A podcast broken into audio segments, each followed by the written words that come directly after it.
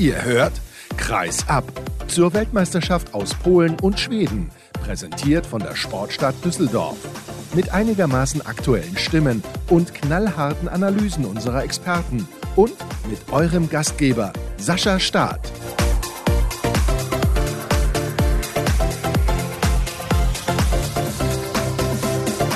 Ist die nächste Sendung, zu der ich euch herzlich willkommen heiße. Hier zur Handball-Weltmeisterschaft 2023 in Polen und Schweden. Und wenn ihr diese Ausgabe hört, wundert euch bitte nicht, dass wir nicht eingehen auf das Eröffnungsspiel von gestern Abend zwischen Co-Gastgeber Polen und Frankreich. Da habe ich mich für eine andere Variante entschieden, denn ich finde es wichtig, manche Themen auch einfließen zu lassen. Und ich habe ja auch an der einen oder anderen Stelle mal nachgefragt, wie wichtig ist es euch beispielsweise, dass es immer sofort nach den deutschen Spielen noch am Abend die Analyse gibt? Ist es vielleicht auch in Ordnung, wenn die Analyse erst am nächsten Vormittag kommt oder wenn ich ein bisschen später mit einem Experten oder vielleicht auch einem Spieler spreche und ihr habt gesagt, ja, das spielt keine so große Rolle, Hauptsache die Qualität stimmt. Naja, da könnte man jetzt auch drüber diskutieren, aber das ist eine andere Geschichte. Spaß beiseite. Ich habe mir für diese Sendung einen Experten rausgesucht, der sich mit Zahlen und Statistiken beschäftigt. Er war schon einige Male hier bei Kreisab zu Gast und wir schauen ein wenig auf das, was uns bei diesem Turnier noch so erwarten könnte. Das ist ja auch interessant. Was für Erwartungen gibt es von statistischer Seite her? Und deswegen ist mit dabei Julian Rux von Handballytics. Hallo Julian, ich freue mich sehr. Wie geht's? Hi Sascha, ich freue mich auch sehr. Alles bestens bei mir. Danke. Wunderbar. Und dann bist du auch bereit für dieses Turnier. Und wir haben gerade eben vor der Aufzeichnung darüber gesprochen, was könnten denn unsere Themen sein? Wo hast du dich im Vorfeld mit beschäftigt? Du hast gesagt, dein Fokus lag auf den Wurfbildern. Warum hast du dich für die Wurfbilder entschieden? Ja, das ist ein interessantes Thema, prinzipiell natürlich, weil es einfach viel über verschiedene Spieler aussagt, wie sie spielen, wie auch das Team spielt natürlich im Allgemeinen und natürlich auch, wie effizient sie sind und wie effizient sie in verschiedene Wurfpositionen kommen. Weil es einfach tatsächlich deutliche Unterschiede gibt bei Spielern. Ja, bei Spielern, die die gleiche Position spielen, die eigentlich einen ähnlichen Spielstil haben, aber trotzdem natürlich aus teamtaktischen Gründen oder auch einfach aus individuellen Vorlieben, ja, verschiedene Arten von Würfe halt gibt Spieler, die einfach lieber Distanzwürfe nehmen, obwohl sie auch super effizient im Durchbruch sind und andersherum. Und das wollte ich einfach ein bisschen genauer anschauen. Plus natürlich ein anderer Grund war auch einfach, dass die für die Bundesliga sowie auch für die Euro, wo ich es auch schon gemacht habe, die Daten durch Kinexon einfach vorhanden sind, beziehungsweise zumindest größtenteils vorhanden sind und ja, einfach dann Blickwinkel auf Handball auch in einem Umfang erlauben, wie er davor ja noch nicht, noch nicht da war. Und das ist eine gute Sache. Du weißt, und die Hörer wissen es auch, ich bin sehr, sehr großer Freund von Statistiken und Zahlen, weil man so schön mit ihnen analysieren kann. Und da gibt es natürlich dann auch Möglichkeiten bei den Wurfbildern.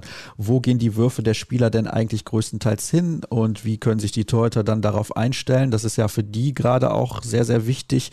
Und ja, vielleicht verrätst du ja sozusagen den Torhütern mancher Mannschaften ein bisschen viel mit deinen Zahlen, aber das finde ich halt sehr, sehr spannend. Und du hast mir auch ein paar Spieler genannt, die im Fokus stehen. Bei der deutschen Mannschaft, lass uns mal darüber sprechen, ist Juri Knorr natürlich ein ganz, ganz entscheidender Faktor. Das hat gestern Stefan Kretschmer auch nochmal in unserer Vorschau-Sendung betont. Und auch andere haben dann gesagt, ja, es kommt besonders auf Juri Knorr an.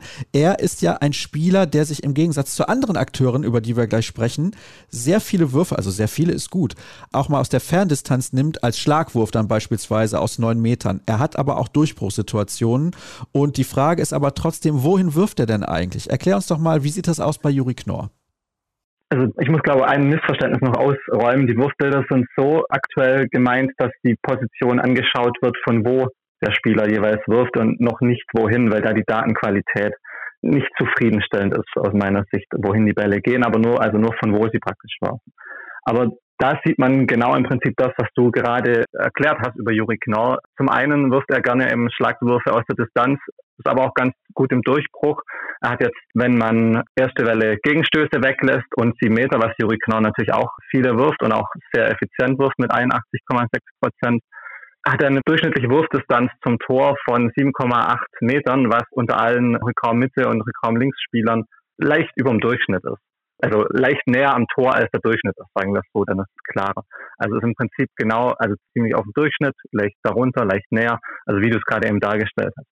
Und was bei ihm interessant ist, die Distanzwürfe, also über, man muss auch noch dazu sagen, dass der Punkt praktisch vom Wurf, vom Abwurf immer genommen wird, wo dann auch das zugeordnet wird der jeweiligen Wurfposition, sind bei ihm die Distanzwürfe, also aus über 8,5 Metern, sind bei ihm ja durchschnittlich effizient, leicht überdurchschnittlich effizient, so kann man es vielleicht sagen nah am Tor ist auch, also im Vergleich zu den jeweiligen anderen Spielern, die die Würfe nehmen, auch durchschnittlich effizient, was aber natürlich die näheren Würfe sind insgesamt deutlich effizienter, was natürlich dann die bessere Wurfquote ausmacht, wenn man nahe Würfe nimmt. Aber wo er vor allem im Vergleich zum Rest in der Liga überdurchschnittlich gut ist, sind die Würfe dazwischen. Also zwischen 6,5 Metern und 8,5 Metern Distanz. Da trifft er aus der Mitte 70,6 Prozent, während der Durchschnitt von Rückraum-Mitte-Spielern und Rückraum-Links-Spielern nur bei 53,5 Prozent liegt. Und auch in der gleichen Distanz, wenn man nach links geht, ähm, sind es bei ihm 80 Prozent, während der Durchschnitt auf seiner Position bei 52 Prozent liegt. Also das ist so seine große Stärke. Wow, Julian, also da bin ich relativ beeindruckt. Das sind ja fantastische Quoten, machen wir uns nichts vor. Ja, ja, also insgesamt, also aus dem Bereich sind die Quoten überragend. Insgesamt sind sie bei ihm auch gut, sagen wir so. Insgesamt finde ich immer, dass Spieler, die halt auch noch sieben Meter werfen, natürlich in der Gesamtbetrachtung immer ein bisschen überbewertet werden. Gerade weil dann eben die gesamte Wurfquote steigt automatisch. Also er hat jetzt, wenn man nur die Feldwürfe inklusive noch Gegenstößen nimmt, dann hat er eine Wurfquote von 60,2 Prozent, was für einen Rückraumspieler gut ist.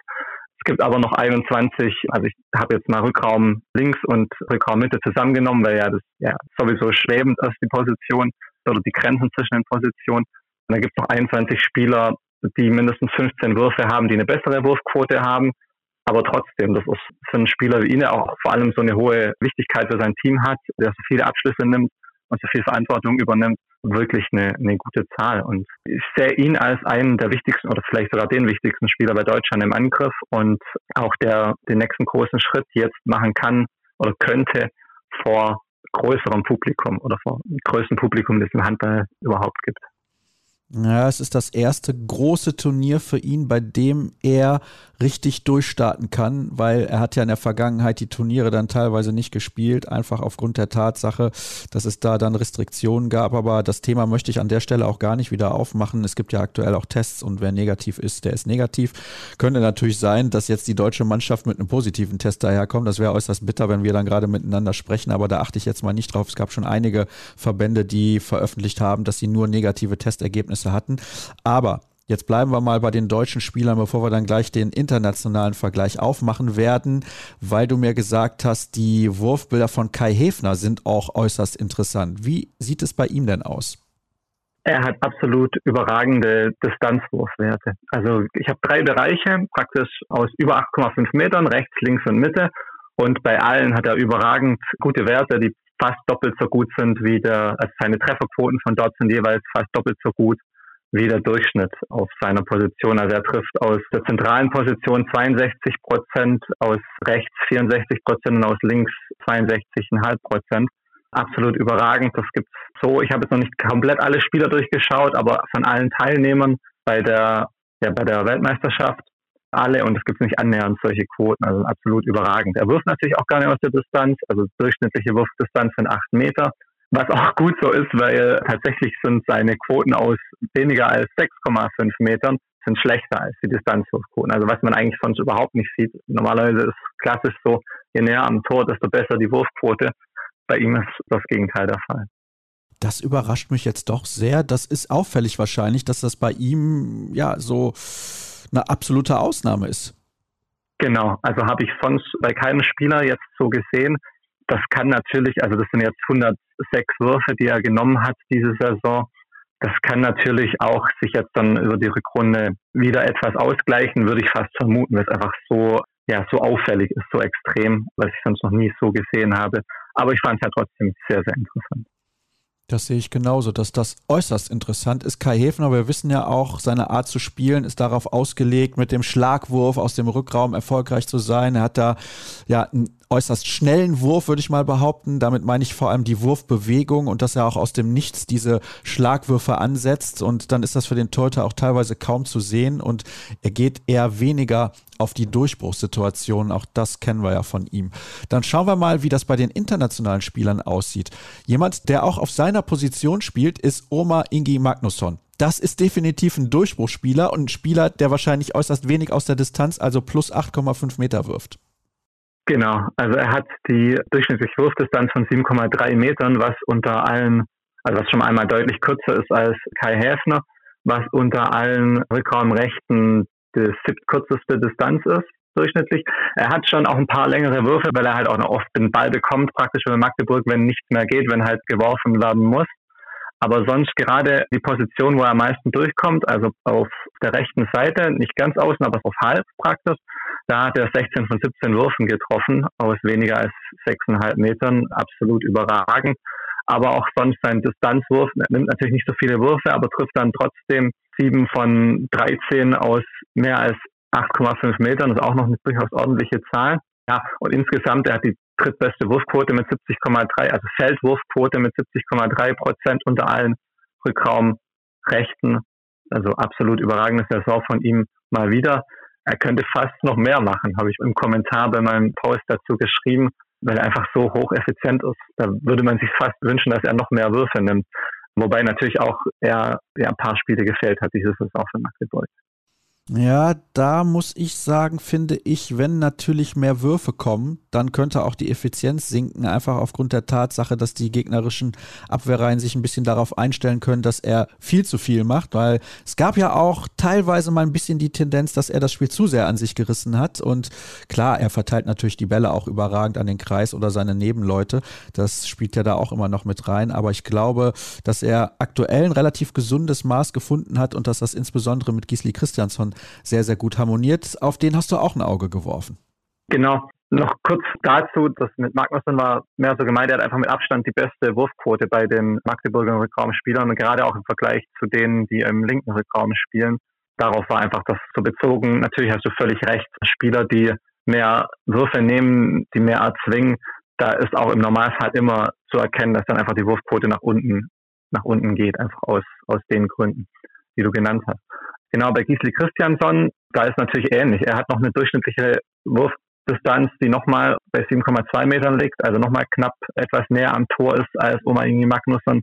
Er ist auch einfach mit der Weltbeste, was 1 gegen 1 angeht. Das ist ein schneller Antritt, ist halt einfach kaum aufhaltbar. Kommt überragend gut durch und hat gerade halt aus den drei Distanzen aus weniger als 6,5 Metern, also Mitte rechts oder halb rechts und halb links, absolut überragende Zahlen mit 76 Prozent in der Mitte, mit 71,4 Prozent rechts, aber vor allem mit 92 Prozent halblinks, die er trifft. Absolut überragend. Ja, teilweise kommt er ein bisschen weiter noch auf die Seite raus, ein bisschen arg weit auf die Seite raus, dass sein Wurfbogen dann nicht mehr so überragend. Und auch so Distanzwürfe sind jetzt auch nicht ganz so seine Stärke, wobei also teilweise da überdurchschnittlich ist, aber trotzdem insgesamt halt zieht seine Wurfquote dann nach unten, aber er hat unter allen Rückraum linken und Rückraum Mitte Spielern von 85, die da mindestens 15 Würfe haben, die 13 beste Feldwurfquote, also natürlich trotzdem noch sehr, sehr gute Zahlen. Vor allem auch wieder halt für einen Spieler, der so viel Verantwortung trägt bei einem absoluten Top-Team. Ich kann mich da nur wiederholen. Ich bin begeisterter Fan von Gisli Christiansson, für mich ein überragender Spieler. Lass uns doch mal schauen auf den Akteur, von dem wahrscheinlich die meisten denken, dass er die besten Zahlen hat. Jim Gottfriedson von der SG Flensburg-Handewitt, beziehungsweise natürlich von der schwedischen Nationalmannschaft in diesem Fall.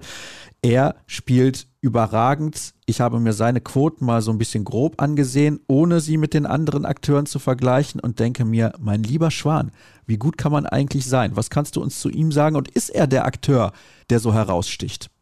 Ich kann dir da nur absolut zustimmen. Mir ging es genauso, als ich mir die Zahlen angeschaut habe wie dir. Wenn man sich jetzt sein Wurfbild, ihr könnt die übrigens auch alle bei mir bei Instagram oder bei Twitter, habe ich die alle gepostet, über die gerade sprechen, anschauen. Ist fast alles dunkelgrün. Also dunkelgrün bedeutet super effizient. Er hat aus dem Feld 92,9 Prozent seiner Würfe getroffen. Also er hat nur drei Fehlwürfe von 42 Würfen. Absolut überragend. Und kein einziger Fehlwurf aus unter 6,5 Metern Abstand zum Tor. Bei 25 Würfen, absolut überragend, aus mehr als 8,5 Metern, 9 von 11 getroffen. Ja, also absolut überragende Saison, die er spielt. Natürlich, da es bei Flensburg nicht ganz so optimal bisher läuft, diese Saison etwas unterm Radar fliegt, seine Leistung, finde ich. Aber ja, also an ihm liegt es mit Sicherheit nicht. Ja, war auch ein paar Wochen nicht mit dabei, sollten wir vielleicht nicht vergessen, aber trotzdem absolut phänomenal, wenn er das dann in der zweiten Hälfte der Saison so durchziehen kann. Puh, also nicht, dass die SG Flensburg-Handewitt dann noch in den Titelkampf eingreift. Da haben wir zwar zuletzt auch schon drüber gesprochen, dass das ein bisschen unwahrscheinlich ist aufgrund der Gesamtkonstellation, aber was er bislang spielt, Hut ab. Also das ist wirklich phänomenal gut, muss man sich echt mal auf der Zunge zergehen lassen. Das sind Zahlen vom anderen Stern. Gibt es noch irgendwas Spannendes und Interessantes, was du uns noch mit auf den Weg geben möchtest, was dieses Turnier angeht, Julian? Ja, also ich habe mir natürlich noch die Zahlen von den letzten Turnieren angeschaut, fand es aber natürlich immer schwierig bei Nationalmannschaften aufgrund der verschiedenen Zusammensetzungen, vor allem da die letzten Turniere ja auch mit den bekannten Corona-Geschichten die Teams wild durcheinander gewürfelt haben fand es schwierig, da groß was rauszuziehen.